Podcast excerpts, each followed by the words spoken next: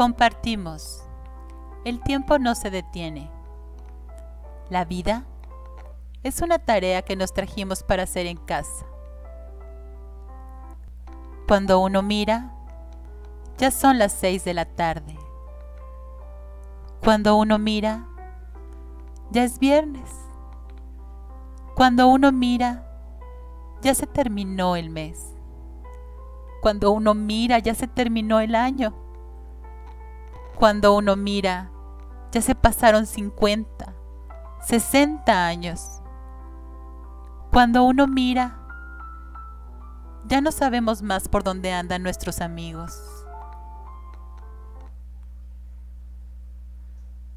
Cuando uno mira, perdimos el amor de nuestra vida y ahora es tarde ya para volver atrás.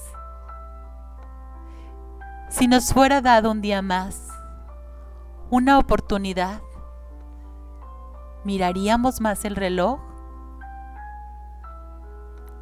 ¿O seguiríamos de frente e iríamos jugando en el camino, aventando una piedra, sonriéndole al cielo, disfrutando del sol? ¿Hablaríamos con nuestros amigos y seres queridos? que muchas veces ni siquiera sabemos por dónde andan ni cómo están. Y tendríamos la oportunidad de decir, eres extremadamente importante para mí. Con la oportunidad de un día más, abrazaría fuertemente al amor mío y le diría, te amo no dejaría de hacer algo que me gusta por falta de tiempo. Es preciso eliminar el después. El después te llamo. El después lo hago.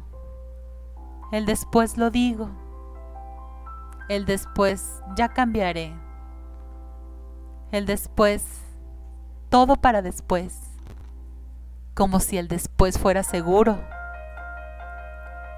Porque no entendemos que después el café se enfría.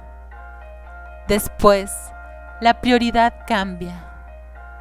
Después el encanto se pierde. Después temprano se convierte en tarde.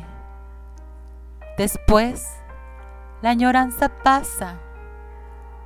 Después las cosas cambian. Después los hijos crecen y la gente envejece. El día se hace noche. Después, la vida se acaba. No dejemos nada para después, porque en la espera del después se pueden perder los mejores momentos, los mejores amigos, los mayores amores y todas las bendiciones que Dios tiene para ti acuérdate que después puede ser muy tarde. El día es hoy. No estamos en posición de posponer nada. Un gran abrazo para ti hoy. Buenas noches.